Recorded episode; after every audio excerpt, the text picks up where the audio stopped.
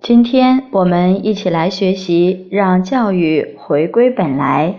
伏羲班素质教育之路，林美娟老师《伏羲教育博文选》第一集：没有坚定的信念，做不了真正的伏羲教育。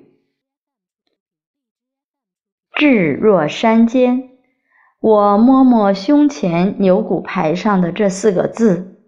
越来越发觉这四个字的分量之重，重如泰山。我越来越发觉，没有这四个字，根本做不好真正的伏羲教育，真正的为培养英才而做的教育。伏羲班是把成功的经验再证明一次，不是新药的实验。不然，内心还是不信，信心不足，就不会老实听话真干。不是听我的话，是听老祖宗的。多少人觉得是帮吴教授办伏羲教育呀？多少人是觉得我是帮孩子呀？多少人了解、认可古代教育呀？无知、不信。再加上骨子里的私心杂念，就会搞花样、搞加法，而真正做的只能是做减法，回归大道，顺其自然。先解决为谁，不破除私心杂念，永远上不了大道。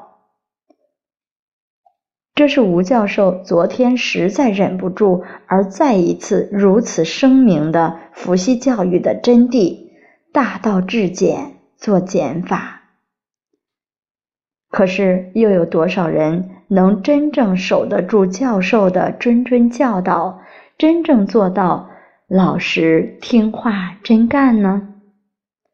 昨天南方都市报梁记者他们来我们伏羲班。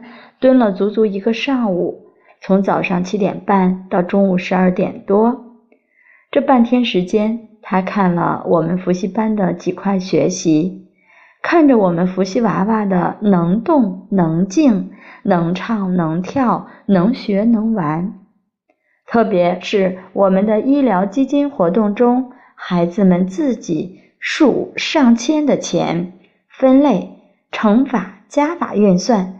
让他看得很诧异，这是二年级的孩子呀，怎么数学这么厉害？是的，我们复习班出人意料的事情多着呢。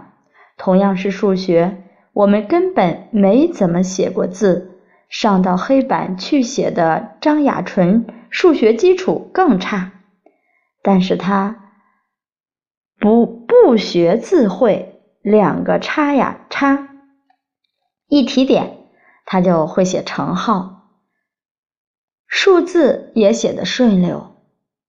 为什么？因为我一直都坚守着吴教授所说的素质教育，做伏羲教育就是抓根本，老老实实听话。我是越做越能体会到吴教授的教诲真的没错的。为什么？都是在实践中验证出来的。现在我基本上不再相信以前二十年做老师的时候学的那一套套的教育理念、教育思维。为什么？因为我们伏羲班基本都是在打破这些所谓的真理。感兴趣的，从头到尾把我博客写伏羲教育的记录好好看完就知道了。我从新疆回来之后，小娇就悄悄找我谈了。